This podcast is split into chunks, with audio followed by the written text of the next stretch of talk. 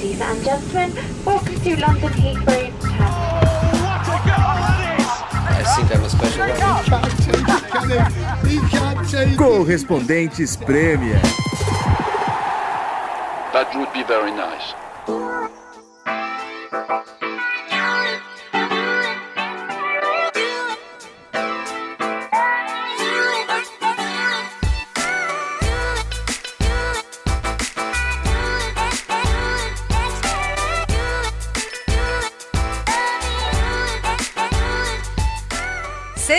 Bem-vindos a mais um Correspondentes Premier. E como vocês podem perceber, eu não sou o João Castelo Branco, apesar dele estar entre nós, mas tá dando uma chinelada.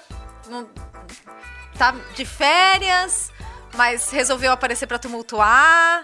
O que, que tá acontecendo pro João? Ah, tô- oficialmente eu, eu estou de férias da ESPN, né? Mas. o- Não, mas fica tranquilo, não aconteceu nada de importante nesse fim de semana, viu?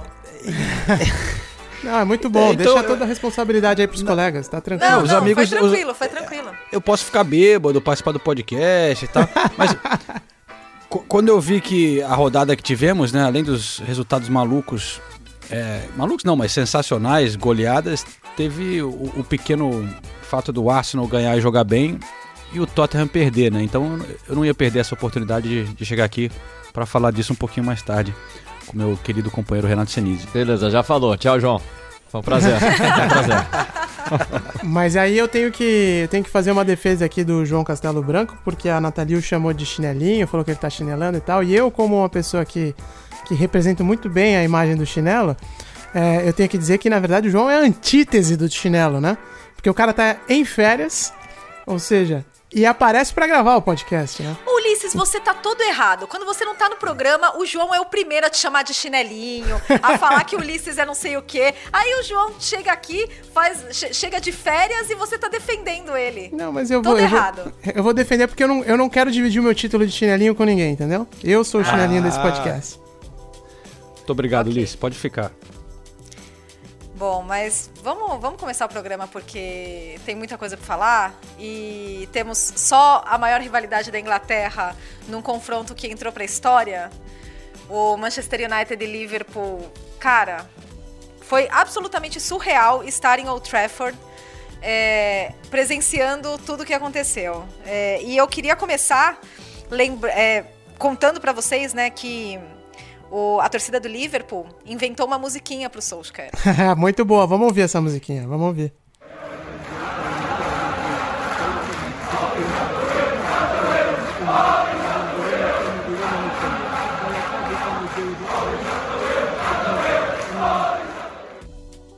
Então, e eles ficavam cantando isso. Oles é the eu, é teu eu, oles é teu eu.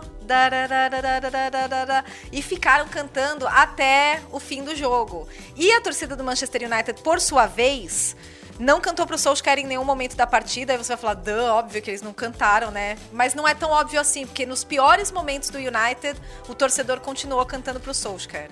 E isso não aconteceu dessa vez. Inclusive, Dessa vez, é, você sente do torcedor do Manchester United algo mais próximo de, ok, temos muita gratidão pelo Solskjaer, realmente ele fez muito pelo clube, mas talvez não seja mais ele a pessoa para comandar isso. E não só do, do torcedor do Manchester United, mas eu acho que toda a imprensa especializada daqui, principalmente os ex-jogadores que sempre defenderam o Solskjaer, eles passaram a ser mais críticos com, com eles, com, com o Solskjaer, né? E até porque chegou num, num, num ponto assim insustentável. O Gary Neville que é uma das vozes que sempre defendeu muito o Solskjaer, ele não, não chegou ao ponto de falar o Solskjaer tem que sair, o Solskjaer tem que ser demitido, e por um lado ele foi cobrado por causa disso, né? Mas ele falou, não dá pra ficar pior do que isso. Ah, e falou assim, Ó, ah, foi a natureza. Cuidado, alerta de um São Paulino, cuidado. É, ele falou, foi a natureza da atuação, porque o Sir Alex Ferguson já perdeu pro Manchester City por 6 a 1 eu já perdi pro Newcastle por 5 a 0 mas a forma como o Manchester United jogou, e realmente foi a epítome de tudo que não está funcionando no Manchester United, né? Você Hum. gostou da epítome? Epítome, hein? Bonita. Gostei. Bonito, palavras bonitas, palavras Eu tenho bonitas. uma, uma coisa cultural rapidinho, pra, pra- desafio pro Ulisses aqui, Nathalie. Que, que É. parece que eu tava lendo aqui que esse resultado do Liverpool em cima do Manchester United não acontece desde a época da Rainha Vitória, né? Eles Olha usam aí. muito aqui as, as rainhas e os reis como referência, né, de, de tempo aqui. Mas então, para traduzir para o nosso caro ouvinte que talvez não estude os reis, as realeza britânica, o que que significa, Ulisses? Vou te botar na, eh, Porra. situação aqui. Rainha Vitória. que que Desde a significa? Rainha Vitória, a gente pode é, contar para uma história rapidamente para os nossos ouvintes. Revolução Industrial, quando a, a Inglaterra se transformou de fato uma grande potência ao redor do mundo, né, o império onde o sol nunca se punha, era na época da Rainha Vitória. Então a gente está falando do século XIX, meu camarada. Esse é quanto tempo faz que, a, que o que o Liverpool não aplicava uma goleada dessa no Manchester United. Lembrando que a gente já falou várias vezes aqui nesse podcast que Liverpool e Manchester United é a verdadeira rivalidade do Reino Unido, né? É o Flamengo e Vasco do Brasil, Palmeiras e Corinthians do Brasil, é o Grenal do Brasil, né? Então o que aconteceu nesse final de semana foi, foi épico. E é isso, né, João? Tô certo nas minhas datas históricas aqui, estamos falando de século XIX, né? É, começou no século XIX, né? A Rainha Vitória, mas foi até Sim, sim. o, o é, 1900 e pouco. 1900 e- 1901. 1901? Isso. Então tá aí. Renato Sinise é o nosso. Muito obrigado. Tira tema. Tira até. Mas Faz então, coisa- Nat- mas é. Nathalie, a, a- a torcida então não tá. Você acha que já era? A torcida acabou o apoio, começou a. Porque pra mim não tem volta depois disso, cara. É, é- perder do Liverpool assim. é, como você falou, todo mundo já tá sentando pau em si, todos os comentaristas, a imprensa, mas isso já vem há algum tempo. Ca- Mas eu acho que agora. Eu acho que não, não da forma como foi ontem. Ca- ca- Fala. calma que tem o Tottenham no fim de semana pro United se recuperar. Ah, que É, aí beleza. eles se recuperam. né? Aí dá Mas essa é a questão. Não, de verdade, essa é a questão. Com todo respeito ao Tottenham, é, o que muita gente tá falando é, primeiro, é, o Manchester United começa a estudar realmente a possibilidade de, de demitir o Solskjaer. A gente não sabe se vai ser antes do jogo contra o Tottenham, mas a verdade é que eles não queriam demitir o Solskjaer até o fim da temporada. E o- tem um detalhe importante que o Ed Woodward, que é o homem forte do futebol, que toma as decisões, ele tá indo embora do Manchester United nesse final do ano. Então, o clube internamente vive um momento de transição. E o novo managing director, que é o Richard Arnold, não queria já tomar uma decisão agora. Tipo, cheguei, estou demitindo o Solskjaer. Então, tem esse lado do- da estrutura interna do Manchester United.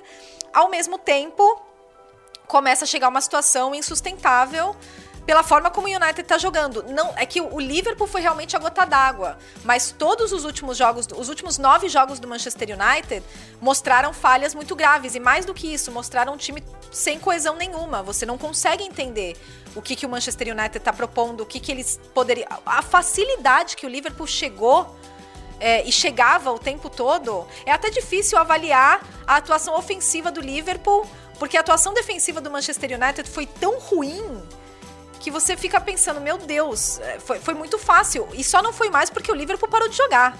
O Liverpool parou de jogar depois que o Pogba foi expulso. Se não, e até o Michael Cox fez um, um artigo no The Athletic analisando taticamente esse jogo e foi um dos, um dos aspectos que ele levantou. Depois dos 50 minutos, o Liverpool administrou a partida e, e foi isso. Pra evitar uma catástrofe ainda maior ali pro Manchester United, né? Tem vários pontos que eu acho que podem ser analisados do que aconteceu lá. E um é desses, né, sobre a total. Sei lá, não, não tem mais como sustentar o Solskjaer no cargo, eu imagino. Mas também não sei o que, que o Manchester United vai fazer, e- enfim. Mas tem também a responsabilidade dos jogadores, um pouco nessa linha que a, que a Nathalie estava falando. E aí entra naquela espiral, quando, quando, faz a- quando eu faço as piadas aqui do tipo, o poço pode ficar mais fundo e tal, eu torço pro São Paulo. É o lance de você olhar como, como é o ambiente do clube. E toda a pressão, toda a mochila que agora os jogadores estão carregando, né? Isso é uma coisa que tem que ser levada em consideração. O time desmontou, né? Foi tipo um 5 a 0 fora o baile, sem nenhuma chance de reação. O, o Liverpool parecia a Alemanha, foi, foi bizarro. E aí você vê que o jogador hoje em dia também tem muita pressão de rede social e tal, e os caras começam a, a surtar, porque eles sabem o que, que vai dar, qual vai ser o- a, a repercussão, é, o que, que vai rolar no, no clube no dia seguinte. Tem esse aspecto. E o outro aspecto que eu acho que também é, tem que ser falado e considerado, eu não entendo do dia a dia do Manchester United, porque os clubes são muito fechados aqui na Inglaterra, a gente não tem essa, essa possibilidade de visitar os clubes. E, e pouco se sabe do Manchester United do que acontece em bastidor. Mas eu acho que também a gente tem que considerar o fato de, de até quando o Alex Ferguson vai continuar sendo uma presença uh, no clube e qual a responsabilidade dele nessa história toda, né? Uh, muito foi dito que o, o CR7 só acabou assinando com o Manchester United depois que o Ferguson falou com ele. É, a gente sabe que o, o, CR7, eu fui um dos que aplaudiu a contratação, não estou criticando a contratação, mas no fim parece que ela teve um impacto difícil para a vida do Solskjaer, né? Então isso a gente tem que analisar também. E aí pensar nisso, quando que o, o qual, qual é a responsabilidade do Ferguson em tudo isso que aconteceu no clube desde a aposentadoria dele, em que nenhuma decisão deu certo até hoje, nenhuma. Se for olhar, talvez o Mourinho, um ou outro momento, teve, teve seus, seus, seus momentos bons ali, mas no geral é muito pouco para o Manchester United. Então, qual é a responsabilidade do Ferguson? E será que não está na hora de. É uma pergunta, é um questionamento. De virar a página do Ferguson e falar para ele agora se só vai aparecer mesmo em homenagem. Puta, é uma grande que estrela você do tá maluco, Ulisses. Não, tá tô perguntando, cara? tô perguntando, tô levantando o debate. Falar, agora só aparecer em homenagem, obrigado por tudo que você fez, é um, um personagem histórico, mas talvez para a reconstrução do clube não seja uma pessoa uh, que, uma pessoa ideal, não sei, tô levantando o questionamento aqui, eu não sei se é o caso, entendeu? Não, mas é, o cara é muito, é muito grande, né, cara? Ele, ele não dá para você tocar no Alex Ferguson. É uma coisa. É, e eu, eu, eu, também, também não sei detalhes, mas eu não acho que ele influencia tanto no dia a dia, assim. Ele tem um, uma influência é, grande por, em certos momentos, talvez, mas eu acho que no dia a dia do, do clube ele não, não, não é, tem então, essa não moral de, de, falar, ah, não, não pode, não, não, vamos mandar o cara embora. Não, não fica dando conselho. Talvez para o Solskjaer, parece que ele tem uma conexão com ele, né? Mas assim, com a é. diretoria, eu acho que não. E, Me parece na... que ele tem uma que ele ainda tem uma boa influência no, no, nos negócios do clube no dia a dia, mas posso estar equivocado. É, eu acho que a influência maior, como o João falou, é do Solskjaer. Aliás, para mim, boa parte do Solskjaer ainda ser treinador do Manchester United passa pelo Ferguson também, que o Ferguson sempre mostrou apoio ao Solskjaer. O, o, o, Ferguson sempre acreditou no trabalho do Solskjaer. Mas eu, eu não vejo ele influenciando no, na, no, no, dia a dia do clube. Não, mas peraí, Agora... mas peraí, qual que é o principal debate no Manchester United hoje? É se o Solskjaer deve cair ou não deve cair. Aí você tá acabando de dizer que ele, que ele eh, é um dos grandes responsáveis pela permanência do Solskjaer. Então isso pra mim já é uma influência gigantesca. Não, mas é o, é, o, é, o, é o que se sabe dele, mas não é que ele chega na diretoria e fala, não, o Solskjaer tem que continuar, sim, sim. não, o Solskjaer tem que ir embora. É que ele tem tanta moral no clube que a opinião sim. dele é levada em consideração. E eu acho importante. Eu acho que a opinião do Ferguson, enquanto ele estiver vivo, tem que ser ouvida no Manchester United. Que nenhum cara representa melhor o Manchester United na história do clube que o Ferguson. Agora, Sim. eu concordo com o Ulisses que assim, tem, a, a gente, é normal a gente falar do, do, do Solskjaer, que o, o, time tá uma bagunça, as poucas coisas que o United tinha de bom nas últimas temporadas. É, caíram por terra, né? A, a defesa tá horrorosa do United. Em 13 jogos, sofreu gol em 12 partidas. O United, em jogo grande, sempre se superava, sempre ganhava ou complicava a vida do Liverpool, do Manchester City. Isso também não está acontecendo. Tomou esse sacode aí do Liverpool. Então é difícil encontrar alguma coisa boa do, do, no United comandado pelo Solskjaer. Agora os jogadores também têm que ter responsabilidade. A, a atuação do Rashford, por exemplo, para mim é inadmissível. A, a expulsão do Pogba. A expulsão do Pogba. A expulsão do Pogba é, assim, então, tipo, absurdo. É, é, absurdo, mas aí o jogo já tava vendido também, já tava perdido é, e é. tal. Agora, o Rashford é um cara que tem, que tem que mostrar um pouquinho mais de revolta dentro de campo. Eu digo revolta, não a expulsão idiota do, do Pogba, ou o cartão amarelo imbecil também do Cristiano Ronaldo, que não tinha nenhum motivo para fazer aquilo. Mas o Rashford é que muito ficou passivo. de graça o amarelo é. também, desculpa cortar. O Rashford é muito graça. passivo, é, é, é, um cara que hoje talvez seja o principal jogador em campo, por tempo de, de clube, por ser, ter sido formado nas categorias de base. Cadê o Rashford? Ele vai levar 5 a 0 do Liverpool e tá tudo bem para ele? E o Maguire? Quantas vezes vai falhar em jogos importantes? Então, eu, eu, eu, a culpa maior para mim é do Solskjaer. Agora, o United tem muito jogador bom, muito jogador de nível mundial, de titular em seleção, que precisam mostrar serviço também. Não podem ficar passivos. Tá, tá muito fácil para eles também, né? É tudo cai na conta do Solskjaer e eles continuam a, a vida dele ali, deles ali e tá tudo bem. E, e, é um samba de, no, de, uma nota só aqui, porque daí você só ouve críticas sobre o meio de campo do Manchester United, porque McTominay e Fred não tem nível para ser para serem os dois volantes do, do meio de campo do, do United, sendo que o, o, a, as atuações do Maguire nessa temporada, o Maguire caiu muito de rendimento. O, o Luke Shaw, que fez uma excelente temporada, também não tá bem. É, o Bruno Fernandes mais uma vez não, não apareceu nesses na- em, em um jogo importante como, como esse. Enfim, a gente pode falar que o Bruno Fernandes eu até tiro da conta, tá? Porque eu acho que ele, ele faz tanto pelo Manchester United, mas, mas eu concordo, e, e principalmente em relação ao Rashford, porque também representa o futuro do clube. É um jogador que não é jovenzinho, ele já, já tem uma experiência. Acho que, se eu não me engano, o Rashford tá com 20, 23 ou 24 anos, vou até checar a idade dele. 24, acho. E. É, 24. Então, realmente, só é claro que quando vo- a, a- culpa maior é do Solskjaer. Realmente é do Solskjaer, porque você não consegue entender o que é o Manchester United hoje. 23, desculpa interromper, 23 anos, né? 23 anos. E já tem experiência, já conhece o clube. Só que, ao mesmo tempo, tudo. Parece tudo muito perdido no, no United. Você não consegue entender quem.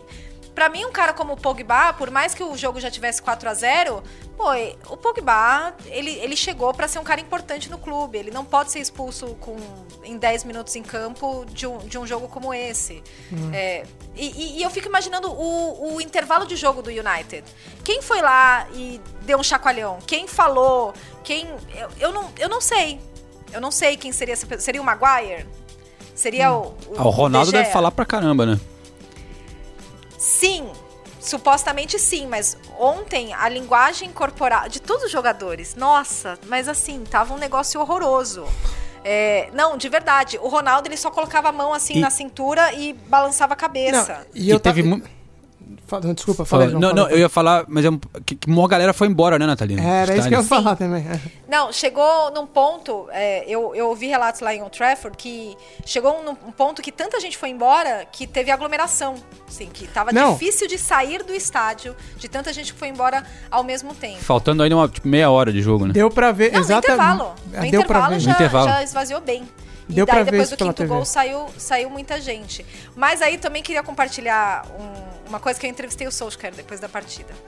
E Nossa. estávamos em 23 é, detentores de direito ontem, depois da partida. É muita, é muita gente. E todo mundo que ia falar com o Solskjaer tava assim, sem saber o que fazer, porque é uma situação horrível. Ele chegou, a gente já entrevistou o Solskjaer depois de derrotas complicadas, mas, gente, E ele é sempre Ele educado, tava- né? Ele não varia muito, Todo né? mundo no, gosta dele. É. Todo aí mundo dói gosta mais ainda, dele. porque se ele fosse um idiota e tal, você vai ainda pelo menos vai lá, né? Tipo, ah, vamos ver esse babaca, né? ele estava destruído, ele estava muito abatido. Muito, muito abatido. Então vamos ouvir o Solskjaer na volta eu traduzo. sad, disappointed, uh, hurt my pride, of course, because you know we we can lose games against uh, anyone, uh, but when you lose against Liverpool, it's um, the worst feeling for a Manchester, Manchester lad. And the way we lost five 0 is um, is hard to take. And then uh, then you have to look at um, why it happened, um, and that's what we'll um, we'll work on. We'll look at. Why did it happen, especially defensively? You know, they scored the first goal, and goals uh, in games really determine the, uh, the the first goal really determines the way a game goes. And when they score the, the first, and there's a bit of a misunderstanding on the second, when it's 2 0, we, we're really, really um, facing an, an up, uphill task. And you had to go for it because you don't lay down and damage limitations. You have to try to get back in it. And then they were so clinical and uh, game over. How much do you think this final score uh, actually says about the gap that there is today between Man United or and Well, Liverpool? today they were five goals better than us, and that's uh, uh, it. Always uh, the result always uh, uh, reflects the game, even though they were very very clinical first half. I have to say, and that's that was the difference in the in the beginning of the game that they were uh, uh, very good in front of goal, and we what could go wrong went wrong for us. Can I be excused? Can I be excused? Can I be excused, please? Hear me out, hear me out. I've been thinking this is better for me. I've been sitting in the same place. Never gonna win the race. Never gonna win the race. Bom, Primeiro ele falando das impressões pessoais dele. Triste, decepcionado, feriu meu orgulho, claro, porque po é, podemos perder jogos contra qualquer um, mas quando você perde pro Liverpool é o pior sentimento para alguém do Manchester. E o jeito que perdemos é difícil de aceitar, e aí você tem que olhar o motivo pelo qual aconteceu e é isso que vamos trabalhar. Aí eu perguntei por que aconteceu, principalmente defensivamente. Ele falou: eles marcaram o primeiro gol e o primeiro gol realmente determina a forma como um jogo vai ser. E quando eles marcaram o primeiro, teve um mal entendido no segundo. Quando estava 2 a 0 tínhamos uma tarefa é, difícil e tínhamos que ir para cima. É, porque você não sai atrás e tenta conter os danos, você tem que tentar voltar pro jogo. E eles foram clínicos e fim de jogo. E daí eu perguntei para ele o quanto esse placar diz sobre a distância que existe hoje entre United e Liverpool, porque para mim isso é um aspecto bizarro. O Liverpool terminou a temporada passada atrás do Manchester United. O Manchester United contratou mais gente que o Liverpool e o, e o United parece milhas de distância atrás do Liverpool em termos de, de futebol apresentado. E daí ele falou: hoje eles foram cinco gols melhores do que nós, e o resultado sempre reflete o jogo. Apesar deles terem sido muito clínicos no jogo, essa foi a diferença no começo. Eles foram muito bem na frente do gol, e o que poderia ter dado errado pra gente, deu. Tudo que poderia ter dado errado pra gente, deu. E depois da, depois da entrevista coletiva, ele falou que, é, que ele ainda vê o processo, defendeu né, o, o, trabalho dele, dos assistentes dele e vê o, o processo ainda caminhando para onde eles querem que chegue. Já era. Já era. Pra mim. Não, sério mesmo, porque eu acho que até aqui a sensação que a gente tinha, pelo menos a, a, sensação que eu tinha aqui na Inglaterra, é que a diretoria nem considerava, to, tava esse todo barulho, mas não estava nem pensando em mandar Solskjaer embora, né? Tá. Mas eu acho que e ele era até um durante muito tempo ele foi um escudo para a diretoria, né? Porque tanta besteira que eles faziam, os donos americanos, não sei o quê, e a torcida gostava tanto do Solskjaer que aliviava um pouco talvez para os donos, né? Mas eu acho que agora chega num ponto que é vergonhoso, né? Você, porra, perder para o maior rival assim, eu acho que muda tudo. E, e aí, eu acho que agora ele não vai ser mandado embora direto, porque eles vão ter que achar alguém. Vai, agora começa a procura, né? E eles vão ter que começar a procurar. Mas eu acho que já era. Eu, só citar aqui a, a coluna do Jonathan Wilson, do The Guardian, que eu, eu gosto da, quando ele escreve. Ele estava comparando a gestão do Manchester United com um, um, parque de diversões, né? Essa coisa de marketing, comprar estrelas, não sei o quê. E aí tem uma hora que ele fala assim. E, mas não faz mal o quanto que a clientela, quanto que todo mundo é fã e ama o Mickey Mouse, é, não dá para você botar o Mickey Mouse pra tocar a Disneylândia. É, ser o responsável pela Disneylândia. É, enfim, para ver o nível de onde está chegando as críticas. Né? É brutal, assim, o, o, o tipo de ataque é. que ele está recebendo de, de todo mundo, né? O Adam Crafton escreveu uma coluna no The Athletic, que eu até anotei aqui. Ele abriu o texto assim: Agora só educação ou delírio podem explicar o porquê do Solskjaer continuar como técnico do Manchester United. É, eu acho que também não é bem por aí, porque é o seguinte: é um time gigante e você fazer uma troca de comando nessa altura do campeonato é complicado, né? Então também tem, tem esse aspecto da que a gente precisa levar em consideração. Mas realmente a pressão está muito forte, os resultados são muito ruins, né? E a sequência também é desafiadora. Tudo bem que o Tottenham não tá lá grandes coisas, mas vai jogar um jogo grande contra o Tottenham, pode acontecer qualquer coisa. Aí depois tem Champions League, pelo menos na Champions eles não estão tão mal, né? E, e, e, aí o City, a chance de tomar outro atropelo é gigante, né? Então, você fala, Mas cara, e se ganhar esses três jogos? Então, exato. Você acha que, mas eu acho que não, mas eu acho que já era, cara. Você acha que se ganhar ajuda? Não sei, eu acho que já era. A não ser que Agora... eles queiram esperar o Poquetino cair do, do PSG. Estão falando de Conte aqui, né? É, é, é o mais quente, né? E, e, além, de, e, e além de tudo, é, eu acho que nem as substituições do Solskjaer são felizes, assim. Eu não consigo entender por que, que ele continuou com o Ronaldo em campo. É porque o Liverpool realmente parou de jogar. Mas quando você tem um jogador expulso e você sabe que o, o Cristiano Ronaldo, dos jogadores de linha da Premier League inteira, é o que menos corre, como, por que, que você tira os outros e você mantém o Cristiano Ronaldo? Você já estava com tudo perdido. Era, era, se segurar. Então eu, eu, acho que até isso mostra também falta de comando. Ele, ele, não tem, ele não tem mais o que fazer. E também me mostra uma coisa que eu acho muito legal. A gente sempre fala isso, né, do City e do Liverpool. O City e o Liverpool são times espetaculares sem estrelas, sem ego. Você, você não imagina um jogador do Liverpool entrando e fazendo o que o Pogba fez. Eu não consigo imaginar um jogador do Liverpool que faria isso. Eu não consigo imaginar, sabe, um jogador do Liverpool que é insubstituível, que o Klopp não tem moral para tirar de campo, como não tem moral o Solskjaer para tirar o Cristiano Ronaldo. Então, até isso, o trabalho é diferente. E, e, mostra também que realmente o dinheiro é, O City talvez não seja o melhor exemplo, porque é um time que é bilionário, né? Mas o dinheiro para você comprar estrelas, ta- talvez você sair comprando um monte de estrela, realmente, para a Premier League, não é a melhor solução. É, é melhor você trazer esses caras que não são tão.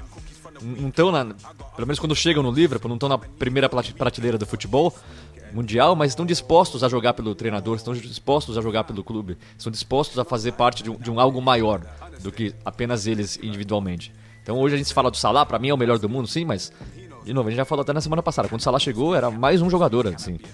Todo mundo criticou a chegada do Salah. O Mané era um cara que jogou muito bem no Southampton, mas será que ia virar um grande jogador? O Firmino se destacou no Hoffenheim, mas será que seria um grande jogador? Então, acho que junta tudo, assim, são jogadores que são gratos ao Klopp, são jogadores que são gratos ao Liverpool, que respeitam, que tem um perfil diferente. Eu acho que talvez isso também passa pelo Manchester United. É difícil você com o Solskjaer é ainda mais difícil, mas se fosse outro treinador, também seria difícil você segurar esses caras, você fazer o Pogba correr que nem um louco pelo clube, você fazer o Cristiano Ronaldo é, ficar feliz ou não reclamar se for substituído. Eu, eu não vejo isso acontecendo no United, mesmo se fosse outro treinador. Então eu acho que o buraco do United pode ser mais embaixo, assim. É, não, Aliás- e é porque o que o, você. o que- dentro disso que você tá falando é aquele, aquela velha máxima do Vanderlei Luxemburgo, é projeto, né, velho? Então, tipo, o, Liverpool é uma construção aí de bastante tempo, com um treinador que ficou um tempão sem ganhar também, e as coisas deram certo, né? E continuam dando. E, e o City vai botando pra fora quem não encaixa no negócio, né? É, É, então, exatamente. O Guardiola, É, é, o, o Sané, por exemplo, pô, baita jogador Tchau. talentoso, tchau, É. ó, não quer, não, não vai fazer o que eu tô mandando, vai embora. Agora o Sterling já começou a reclamar, já ficou fora do jogo, né? É isso, é isso.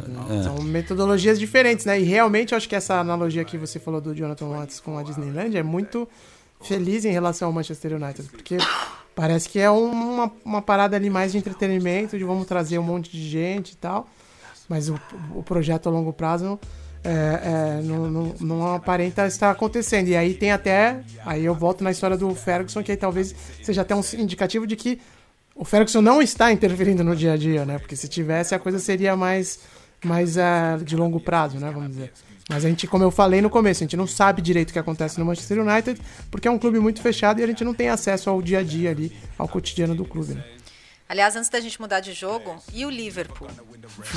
Falar uma linhazinha do, do Liverpool? Vocês não falaram em do meu boné, eu vou né? falar, pô. Tô gravando de boné aqui e tudo. Em homenagem ao, ao Clopão da Massa. Vocês sabiam que o Clopão tem uma marca agora que ele tá lançando de. de... Estiloso. Você é garoto propaganda agora? Só Da ganha. marca Pô, do ganhei dos caras, né, velho? Eu tenho que usar, velho. é o recebido, né? Tô pagando o recebido aqui, ó. Do Clopão.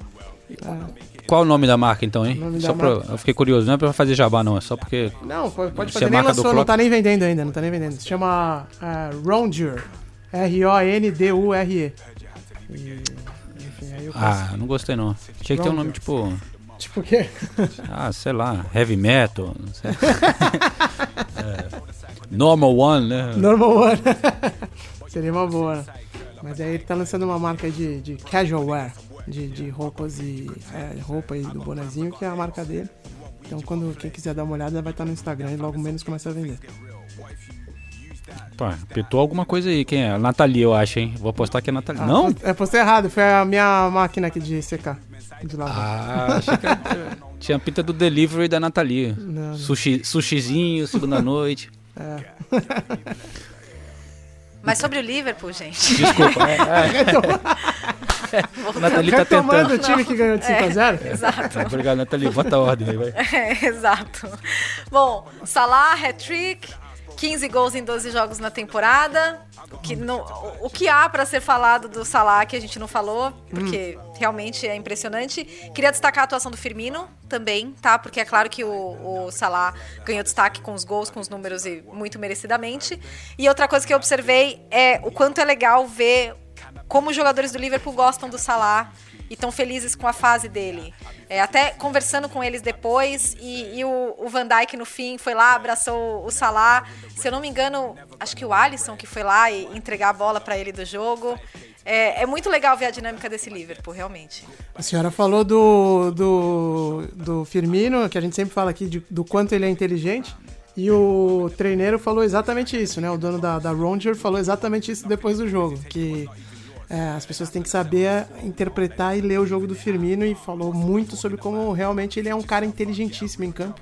E quem presta atenção na tática consegue ver isso, né? É, ele falou não que- é um cara de fazer gol, né? Desculpa É, falar isso. qu- qu- quando o Firmino parar de jogar, livros vão ser escritos sobre a maneira como ele vê, que ele não inventou a posição de falso 9, mas às vezes ele atua como se tivesse inventado. E é verdade mesmo. A maneira que ele interpreta, né? Vamos ver se ele volta pra seleção. Ele não tava na última chamada, né? Então, mas esse que é o problema. Na seleção ele, ele, ele vai, tava ele- machucado. ele vai apresentar o É. que ele apresenta no Liverpool e vai ser criticado porque ele não faz gol. Então, a, Exatamente, a- é. na, na- na- na seleção a cobrança em cima do Firmino é outra. Eu acho justo, talvez. Na seleção o, nu- o número 9 é, tem que fazer gol. Então, mas aí tem que ser muito claro, né, que o Firmino não vai ser esse cara e também o, o- o- time da seleção também não é o time do Liverpool, né? Do- Exatamente. né, Então exatamente. É, complica é o um ponto pouco. Mas o- principal. O, o Salah tá co- colocando o Liverpool numa situação não complicada, né? Mas porque o, o contrato dele né, tá acabando e todo mundo falando, pô, vai renovar, vai, não vai renovar, não sei o quê.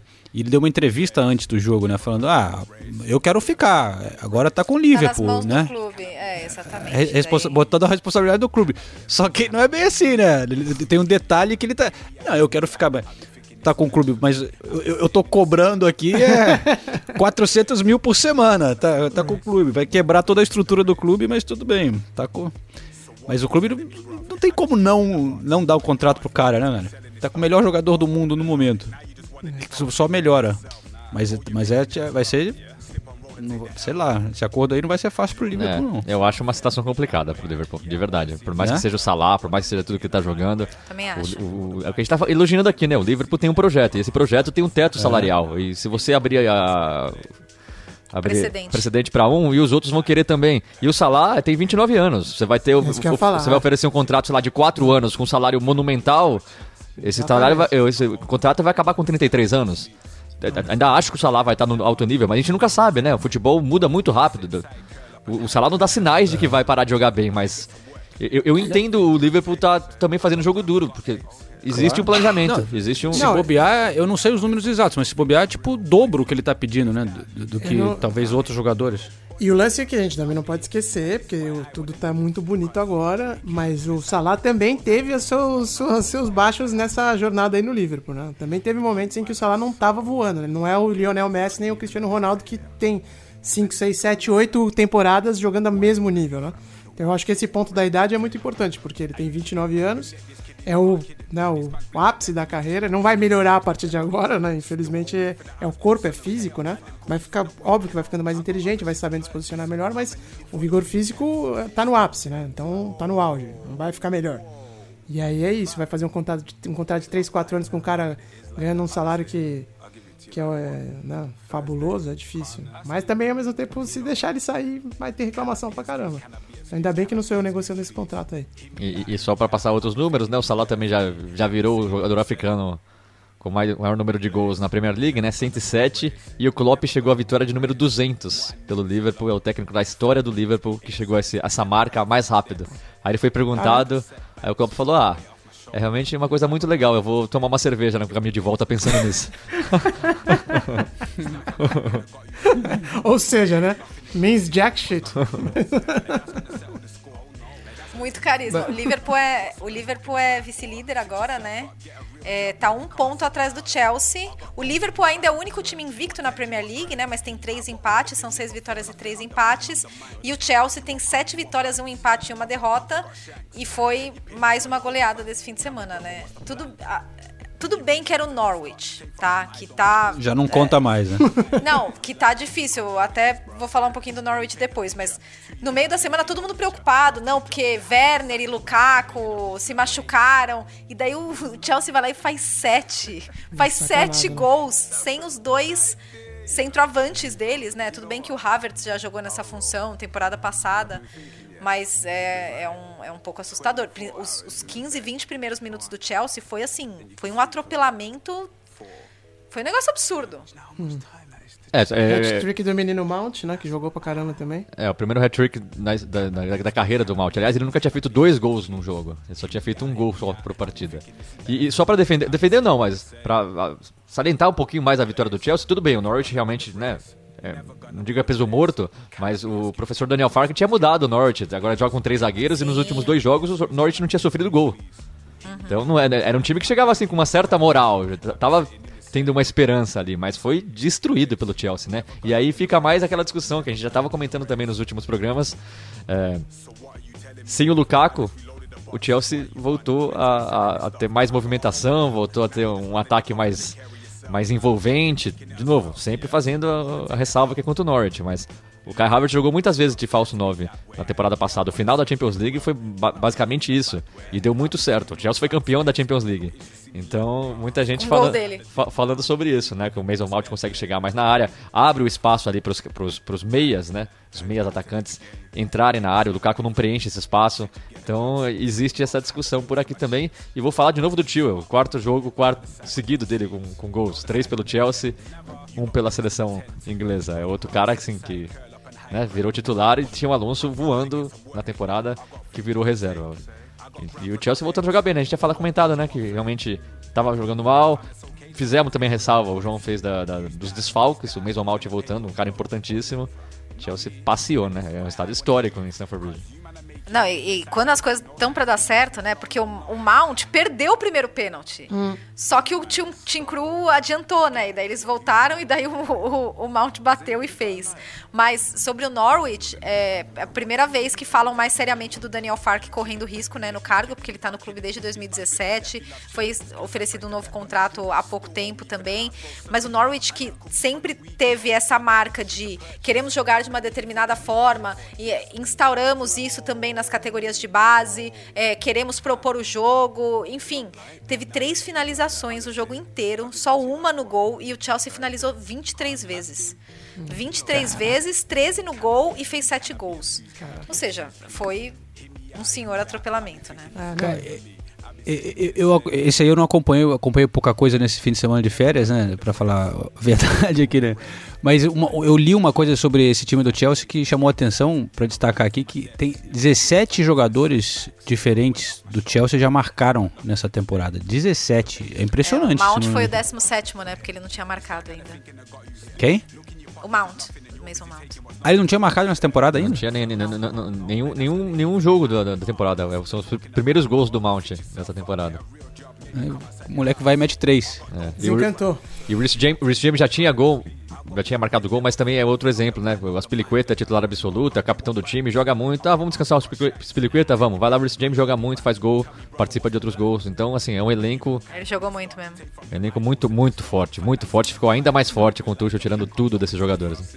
E o mais legal disso que você tá falando, do Reece James, do Tio e tal, e dos outros eh, jogadores, é, é, e comparando com, com o Alonso, com o Asp e tal, é que tem, não só tem uma variedade incrível, como tem duas camadas, você consegue ver duas camadas de jogadores no mesmo time, né? Os muito jovens e os mais experientes, né? E essa, essa, essa mistura aí, quando entra um mais novo, ou sai mais velho, ou vice-versa e tal, sempre acaba funcionando legal. Então isso que é o mais interessante do Chelsea, que tem uma variedade realmente em todos os aspectos no plantel. Já mudando de assunto aqui, só uma coisa. É, é, eles falaram do hat-trick do Mount, eu lembrei. Teve o hat-trick do Salah, né? E, e teve um hat-trick do Joshua King nessa, nessa rodada, né? E. aí foi contra o Everton, e ele tava no Everton na temporada passada. E não foi muito bem lá, mas mesmo assim. é, ele tava meio que tendo um certo respeito ali, né? O primeiro gol, tipo, não comemorou muito, não sei o quê. Aí o segundo já começou a se empolgar um pouco e tal. Já, já no terceiro o cara tava sem camisa, pô. Rodando, comemorando pra caralho. Deu a- ele criticou o professor Ancelotti, falou que mentiu pra ele. eh, Deu uma cutucada no, no tempo dele lá no Everton. Aliás, pra mim esse foi o resultado mais absurdo da rodada. Pra mim, mais absurdo do, que o, do que o United perdendo 5x0 pro Liverpool. Não, porque o Watford também estava mal, primeira vitória do, do professor Claudio Ranieri, fico feliz. Mas não só isso, né? O, o jogo estava 2x1 pro Everton aos 33 do segundo tempo. Aí em 15 minutos o Watford meteu 4 gols. apagão, né? Um apagão do Everton, uma coleção de erros, todo tipo de erro. Passe errado no meio de campo. O quinto gol tem dois jogadores do Everton que passam lotado na hora de fazer o corte. É, acho que foi o Michael Keane e o Lucas Digne. É, foi, foi um apagão completo do Everton, mas eu achei. Primeiro teve assistência do João Pedro, né? No, no Watford teve gol do Richarlison, destacando os brasileiros, né? Do, o Richarlison voltando de lesão. E, e, o Ranieri, muito fofinho, depois da partida, dando entrevista. Porque daí o repórter falou: Ah, olha, o seu, seu início oficial foi na semana passada contra o Liverpool, mas você acha que agora sim começou o seu trabalho? Aí ele deu risada e falou: Nem lembro do que aconteceu na semana passada. Oh. Esse bobear não lembra mesmo. maldade, maldade. Ai, fofinho, Ranieri, adoro. Não, muito bom. Mas eu ia falar, é, sobre, a gente estava falando de profundidade de elenco, né? O Manchester City, no segundo tempo, sofrendo contra o Brighton, e aí sai do banco o Kevin De Bruyne, sai do banco o Fernandinho e sai do banco o Mares. Aí ele fala, agora eu vou humilhar então, vai, pronto. E aí o City, que assim, no primeiro tempo foi um passeio, foi um suco de Manchester City, foi um passeio, foi a performance, a atuação completa do, do City. Não deixou o Brighton jogar, teve a posse de bola, criou muitas oportunidades, acho que foram 14 finalizações, abriu 3 a 0 no placar, absolutamente dominante contra um Brighton que costuma ser chatinho, né? E um Brighton que estava sofrendo poucos gols nessa temporada. E daí no segundo tempo, o City teve menos a bola, o Brighton foi mais Brighton. E daí o City sofreu. Realmente o, o City sofreu. Só que daí vieram as, as alterações até mais pro, pro final do segundo tempo. E o Mares até fez o, o quarto gol. O Brighton fez um gol de pênalti. E daí o, o Brighton fez o. E o City fez o quarto gol. Depois do jogo, eu falei com o Guardiola, e eu queria destacar uma coisa que ele falou, que eu vou chamar a entrevista dele, porque o Phil Foden foi um dos destaques da partida, ele teve dois gols, ele, ele jogou muito bem, não só pelos dois gols, porque um, um deles foi meio até. É. Foi presente para ele, né? O gol, é, do, foi gol do, foi Gabriel gol do, Jesus. Gol do Gabriel Jesus, né? Pô, foi mó sacanagem tirar esse gol do Gabriel Jesus, né? Mas, mas aí o Phil Foden fez, fez dois gols pela primeira vez num, num jogo, inclusive é, pelo Manchester City. E aí é, eu, eu conversei com, com o Guardiola sobre essa questão do, do, do falso 9, na verdade. Vamos ouvir o Guardiola. Una inmensa victoria para nosotros, que sabemos lo duro que es este estadio, lo bueno que lo hacen, y es una buena lección para nosotros. Nosotros solo podemos jugar con el balón. Sin ellos sufrimos y hemos de intentar insistir, insistir, que incluso en los malos momentos hay que sufrir, hay que defender, pero hay que, hay que intentar siempre jugar. Esta no es una pregunta solo sobre Phil Foden, pero el proceso de elegir un jugador para ser el falso 9, ¿qué, qué, qué tomas en cuenta? ¿Qué, ¿Qué, es importante? ¿Cuál, ¿Cuál es el perfil, las características? Que sepa jugar en el medio cuando viene a jugar, cuando se junta con Bernardo, con Kevin, con Gundogan, que sepa jugar y luego tiene una cosa muy buena en esta posición, que tiene su primera recepción es muy buena y luego llega muy bien al área. Pero hay jugadores que juegan así, dan el pase, pero luego no llegan al área. Él siempre tiene ocasiones de gol. Uh, ya, es creo que es una posición perfecta para él.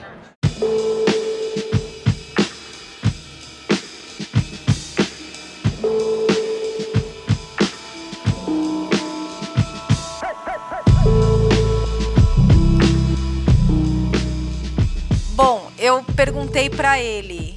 É... Bom, ele falou primeiro uma vitória imensa para nós, porque sabemos como esse estádio é duro, como jogam bem, e uma lição para nós. Podemos Podemos jogar só com a bola, sem a bola sofremos. Tentamos insistir, inclusive nos momentos ruins, você tem que sofrer, tem que defender, mas a gente tem que tentar jogar sempre. E daí eu perguntei: olha, essa não é uma pergunta só sobre o Phil Foden, mas é sobre o processo de escolher um jogador para ser um falso 9. O que, que você leva em conta? Qual o perfil? Quais são as características? Que é uma coisa que eu tinha muita curiosidade, né? Ele transforma qualquer jogador num falso 9? O que, que ele procura num jogador, né? Aí ele falou: é, que saiba jogar no meio quando vem a jogar. Quando ele se junta com o Bernardo, com o Kevin, com o Gundogan, que ele saiba jogar. E ele, o Foden, ele tem uma coisa muito boa nessa posição, que a sua primeira recepção é muito boa. Ou seja, quando ele recebe a primeira bola, ele é muito bom nisso e ele chega muito bem na área. Tem jogadores que jogam assim, dão o passe, mas não chegam na hora, na, na área. Ele sempre tem chances de gol. Acho que é uma posição perfeita para ele. E aqui na Inglaterra existia muito essa discussão, né? Do. Porque o Foden não joga como falso 9 na, na seleção inglesa e ele atua muito bem. E daí ficam, é, porque no City joga de falso 9, não joga mais recuado, vindo do meio, não sei o que, não sei o que lá. E aí o Guardiola deu uma entrevista para Sky Sports que foi muito engraçada, porque o repórter da Sky virou e falou assim: é, Pepe, é, você. Aqui. É, assim.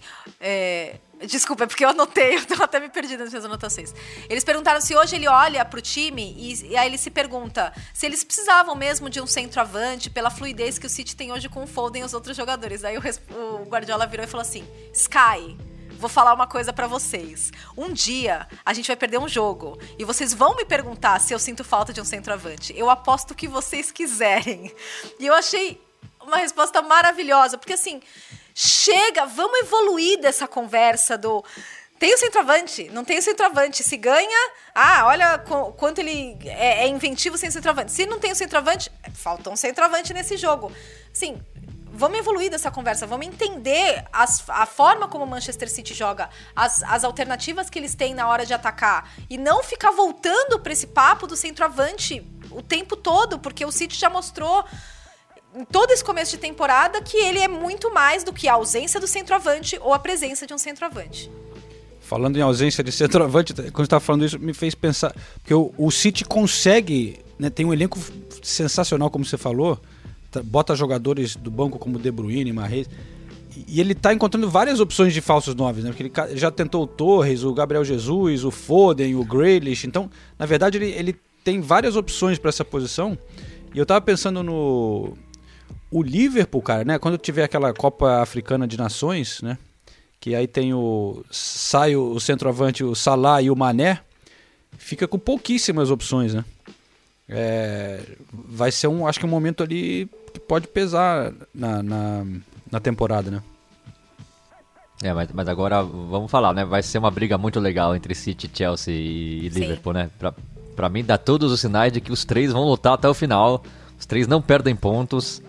É, os três estão muito bem, mostrando opções de elenco. O Liverpool, de novo, jogou com o Keita. O Keita, aliás, torço para que o Keita não tenha se machucado gravemente. Tadinho, né? Porque voltando a jogar bem, já tinha jogado bem na partida anterior. É, o Milner também estava jogando bem, também saiu machucado. Então já- o Thiago não tem jogado. Então o Liverpool tem mostrado também elenco forte, jogando muita bola. Então, assim, espero mesmo, do fundo do coração, que essa briga vá até o final com três. A gente teve, nas últimos, nos últimos anos a gente viu uma briga entre Liverpool e City, ou às vezes o City disparando, ou às vezes o Liverpool disparando. Eu, eu acharia legal se essa temporada fosse, fosse em três. Todo mundo tava pensando em quatro, né? Com o Manchester United contratando todo mundo, mas pra mim o United já tá fora da briga, já, per- já perdeu ponto demais. Esses caras não perdem ponto. É verdade, é verdade, contra eles. Eu não sei nesse jogo, Nathalie, mas no, nos outros jogos recentes do City, eles tinham, a gente tava falando de centroavante, tinha entrado aquele moleque, né, o Cole Palmer. é, e eles estão dando moral pra esse moleque ali. E esse é atacante É. mesmo, né? Dessa vez ele não entrou. Não, Ele tem, entrou. tem o quê? Entraram- 19 anos? Eu Acho que é isso, mas eu, eu vou sim. conferir. Mas é que eu achei engraçado, eu até esqueci de falar no último podcast, mas na, na rodada passada, ele tinha entrado no jogo do City no finalzinho. São 19 e- mesmo. 19, né? Ele entrou no finalzinho do jogo do City, que foi à tarde, jogou, sei lá, 15 minutos, não lembro exatamente.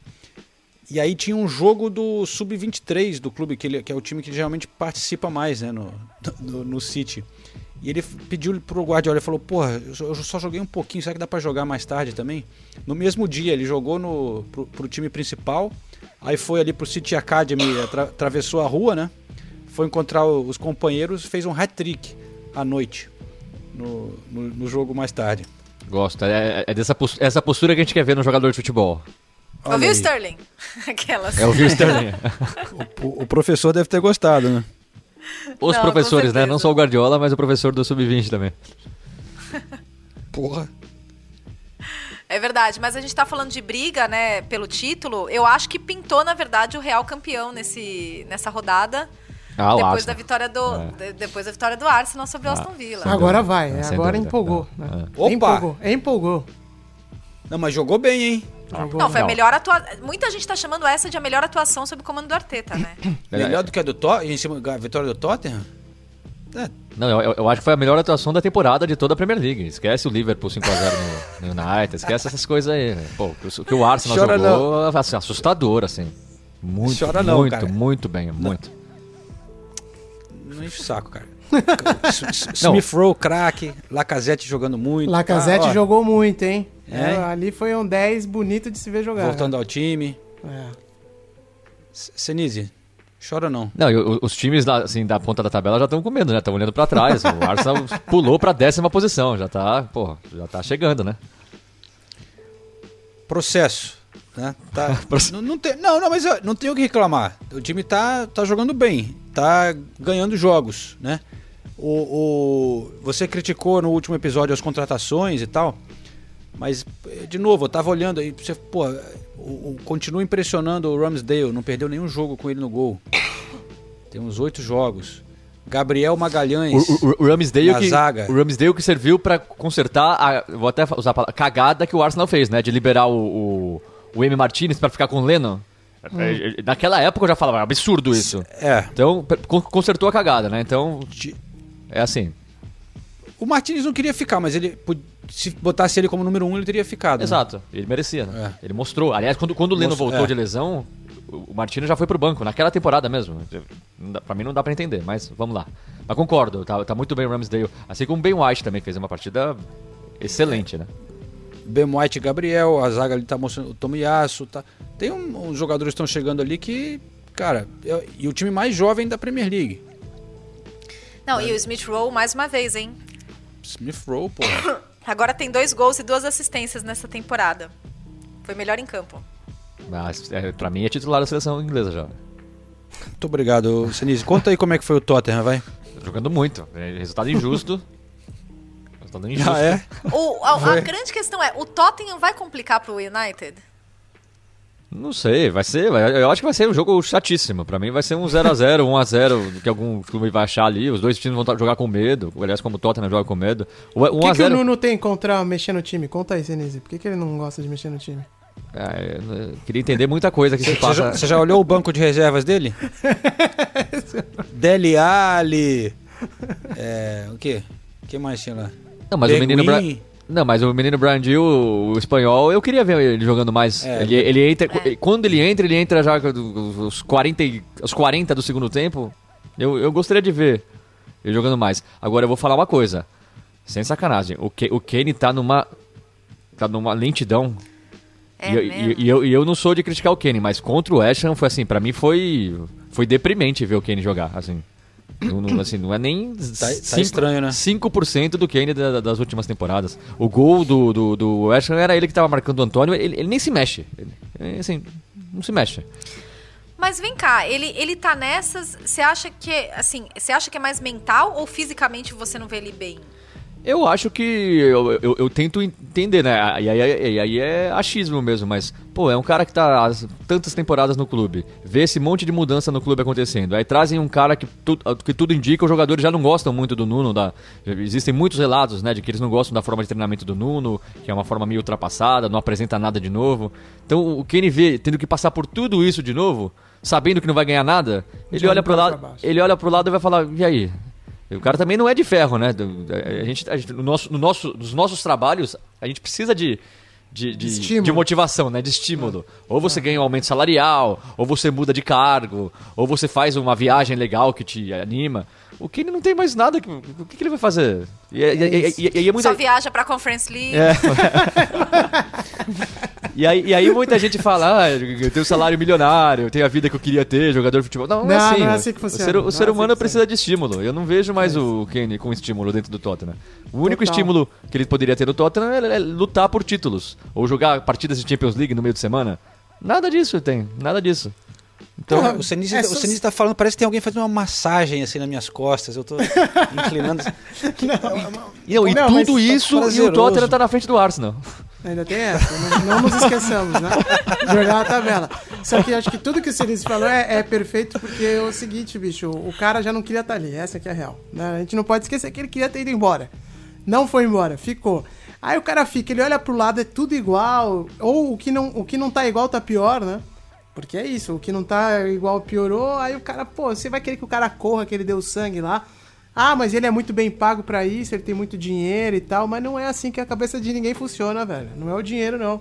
Às vezes é o cara tá num ambiente que ele não quer estar, tá onde E- não, não tem como ele performar. Deve ser foda ele, ele olhar pro Manchester City, né? E ficar com aquela. Porra, podia, exato. Eu podia estar lá, né? cara? Pô, podia estar tá com o lá. Guardiola, podia, agora tô, com, tô aqui e tal, com o cara, não, não gosto dele. Eu, eu, eu tinha lido um artigo sobre isso mesmo, do, do Nuno, né?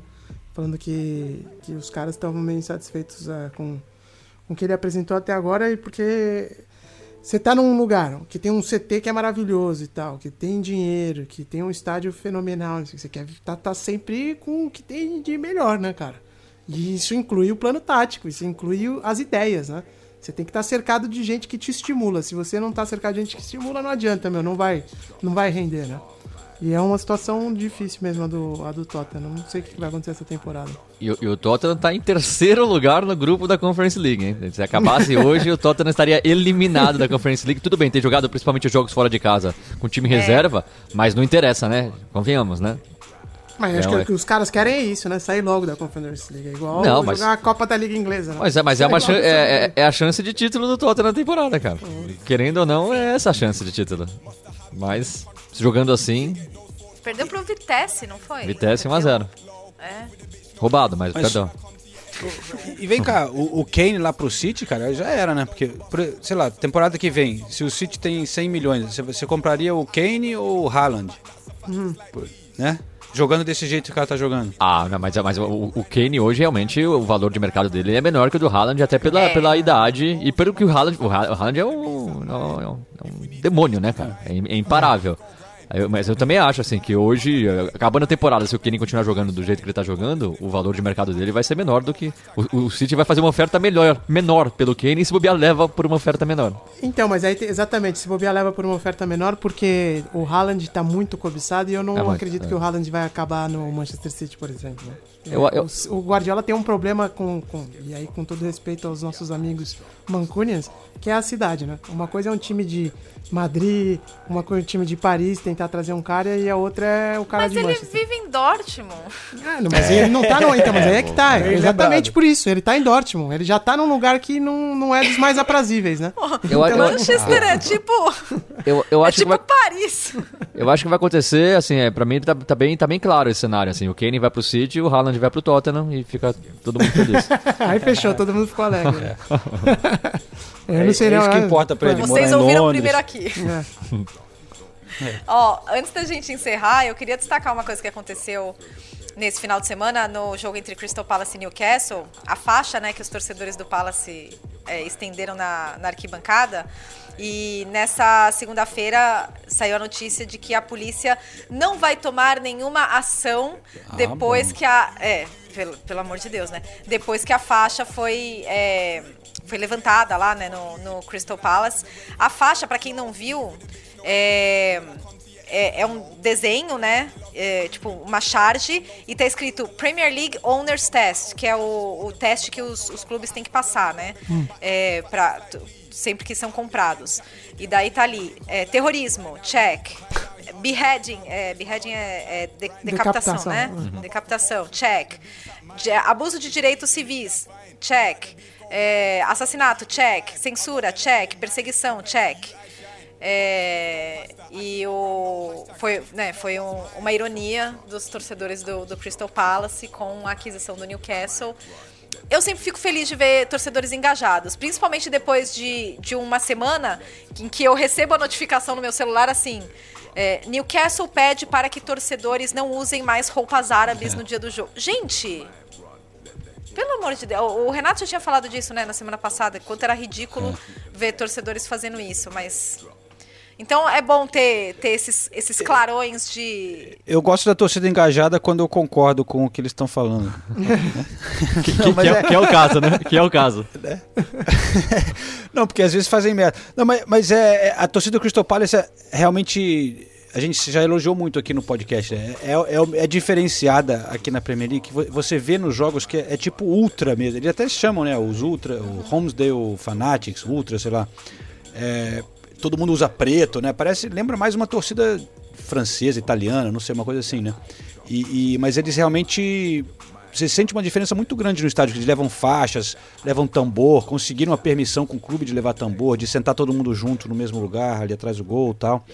É, é uma das poucas aqui que é organizada com pinta de organizada, como a gente conhece no Brasil, né? Já, já gostava da torcida do Crystal Palace e passa a gostar ainda mais. E a gente falou do, do, do Steve Bruce na, na- no, no Ai, podcast é. passado, e aí o Steve Bruce saiu do Newcastle um dia depois que a gente gravou o, o podcast e o Steve Bruce concedeu entrevista dizendo que provavelmente é o último trabalho dele, porque o que ele sofreu não foi só ele que sofreu, foi a família que sofreu, a perseguição afetou a família. E é, é, é, volto, volto a dizer, né? É realmente muito triste ver um cara tão importante pro futebol inglês. Quem conhece a história do futebol inglês sabe a história do. Uh, importante, sabe como ele foi importante pro Manchester United e como ele amava o Newcastle. Acho muito triste um treinador ser tratado dessa maneira. Você pode criticar o trabalho dele, mas ele, os, os, torcedores do Newcastle não deram nem chance, né, pro Steve Bruce. Ele já chegou sendo extremamente criticado antes da primeira partida. E, aí, e ele falou isso. E, e aí, Desde o começo torcendo é, contra mim. E, e, aí, por exemplo, o desempenho na primeira temporada foi o desempenho mais ou menos parecido com o do Rafa Benítez. Só que um, a torcida idolatrava, o outro já perseguiu desde o início. Eu realmente acho triste e, e gosto da, da, da, da, postura da torcida do Crystal Palace. Eu queria ver que o Newcastle fosse criticado por, por, todas as torcidas do futebol inglês, porque merecem. E, e, e, tem uma coisa, desculpa, Nathalie, você ia falar. Não, eu só ia fazer uma observação rápida que eu, eu não gosto de generalizar a torcida, mas tá difícil gostar da torcida do, do, do torcedor do Newcastle, que é, é óbvio, um clube super tradicional e, e claro que tem ótimos torcedores que estão frustrados com todos os anos de Mike Ashley, mas pô, apoia a compra, se veste de árabe, fica tentando derrubar o Steve Bruce desde o primeiro dia, sabe? Pô, gente, o que aconteceu com ele foi. E a entrevista dele pro The Telegraph foi assim, de partir o coração, de verdade. E, e, é justamente em cima disso que eu ia falar, de, de, uma postura de uma torcida, o que poderia ser, né? Porque, assim, uma coisa a gente critica aqui, pô, é, vocês apoiaram a, crom, a compra tal, tudo, tudo bem, a gente você tem como entender, de certa forma, a felicidade de, de ter mudado de donos, de apoiar a compra, o investimento, mas por que não é possível você, sei lá, aceitar a compra, continuar torcendo pro time, mas cobrar os donos, criticar? Tipo, porra, compraram, agora já vamos, vamos aproveitar essa grana, mas vamos pro, fazer protesto e criticar os caras e cobrar. Mas aí pode ser que isso aconteça eventualmente, né? Ainda não tem como não, saber. Tá Acabou tá... de chegar, pô. Não tem como tá muito longe disso, né, cara? Não, não mas a gente não sabe, né, não tá com pinta porque acabou de assinar e os não, caras estavam na draga mas, e agora mas, eles estão vivendo um momento de lua de mel. Só que vai, espera um pouco, vamos ver se não vai vir, entendeu? Mas, mas o que o João tá falando é, não, não é criticar porque os caras não vão comprar jogador ou não aceitar uma decisão do clube, não. Criticar pelo, pela postura né, do, do, do, do, do, pelo, perfil. É, pelo perfil, entendeu? É, é eu acho que existe um outro, uma outra, né, um meio ah. termo ali ah, de você eu não sei, aceitar acho... a compra, mas não festejar e você cobrar, porra, né? É, já desde o começo. Tipo, ó, tudo bem, vocês compraram, mas é, a gente vai a gente vai cobrar de vocês certas posturas aqui. A nossa cidade é assim, assim, assim. A gente tem certas é, éticas e, e quero queremos provas que vocês são assim, né? Sei lá, eu acho que existe uma outra maneira de você lidar com a situação, né? É, eu, é acho, eu acho que vocês estão romantizando contra, assim. muito, porque não é bem assim que a banda toca, né, velho? É por tipo, o que, que vai é. adiantar, entendeu? Primeiro, o que, que vai adiantar os caras cobrarem qualquer coisa? Sendo mas, que... cara, mas é pela sua, sua posição pessoal de. de não, claro. De, que você acha da vida, né? Não, Mas eu, só que eu... é o seguinte, eu, eu não sei, eu ainda, eu ainda é, fico com o princípio da salsicha, entendeu? Pro futebol e para qualquer coisa. Que é, se você gosta de alguma coisa, não queira saber como ela é feita, entendeu? Porque na real, velho, no fim das contas é tudo, é tudo muito sujo, entendeu? É tudo, é tudo tem problema, entendeu? Eu, eu não, não sei. Bem. Eu não sei se vai, é tipo, é válido questionar a torcida do Newcastle por causa disso. Eu tô falando sério, porque, cara, qual, qual, é o outro clube aqui que é limpo, que é arrumadinho? A gente já teve essa discussão, não, mas, acho que a gente exemplo, vai ter em todos gente... os programas, mas tipo, qual que é o clube aqui que você não tem um, alguma coisa para meter o pau, entendeu? Eu sei, mas a gente tá filosofando aqui uma coisa no, no mundo ideal, falando que existe outra sim, possibilidade. Sim, sim, Por certeza. exemplo, os, os, torcedores do Manchester United toda hora protestam contra os donos, mas continuam torcendo pelo clube. É, é, eu, por exemplo, sou torcedor do Arsenal, mas outro dia eu vi, tava vendo um negócio sobre, lá sobre o apoio de Ruanda, que patrocina o Arsenal ali na camisa, um dos pô, também tem um tipo ditador, um dos países mais pobres do mundo, gastando uma puta grana ali no, no, no Arsenal, né? patrocinando o Arsenal. Eu, é. critiquei ali, né? quem sou eu também? Que diferença que isso vai fazer? Mas pelo menos é a minha postura. Vou, é meu time, mas eu vou criticar. Foda-se. É, eu só acho que do, na torcida do Newcastle eu não vi nada de tipo, não é nenhum grupinho pequeno assim, sabe? Mas enfim, tô só, é, só dando essa viajada aí. Não, não, mas é importante. O debate é importante levantar esses pontos sem dúvida, porque É, tem que questionar, né? O primeiro, a primeira obrigação de qualquer cidadão é questionar as coisas, sem dúvida. Então eu acho que é muito válido o que você está falando, mas eu só sempre fico um pouco assim com essas críticas do, do Newcastle, porque no fim, cara, se a gente tá gostando da Premier League e tal, a gente já tá gostando de muita coisa errada, entendeu? E aí não é só a Premier League, aí é no planeta inteiro, né? Veja, qualquer clube de futebol é complicadíssimo. E não é só o clube de futebol, aí a gente vai para as grandes corporações, vai para tudo. A vida é, é uma eterna contradição, entendeu? Então, é. mas aí também isso não é uma carta branca pra gente não questionar mais nada. Então você fica nesse, nesse, nessa charada aí, o que que, né, vai fazer ou não.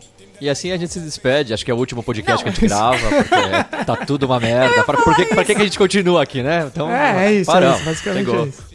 E assim, e neste tom, com a frase A vida é uma eterna contradição, a gente encerra esse podcast de forma poética, tá? É Muito obrigada a todos vocês que chegaram ao, ao fim desse, desse discurso profundo e parem para pensar sobre isso. Não, ou não pare para pensar, exatamente, né? Ou vai seguindo. É, salsicha, né? A salsicha. Ou salsicha, é salsicha exatamente. É salsicha. Ou come a sua salsicha aí tranquilo. Pô, eu fiquei com vontade de comer salsicha agora. Valeu, gente, é nóis. Valeu, pessoal. Valeu, beijo. Keep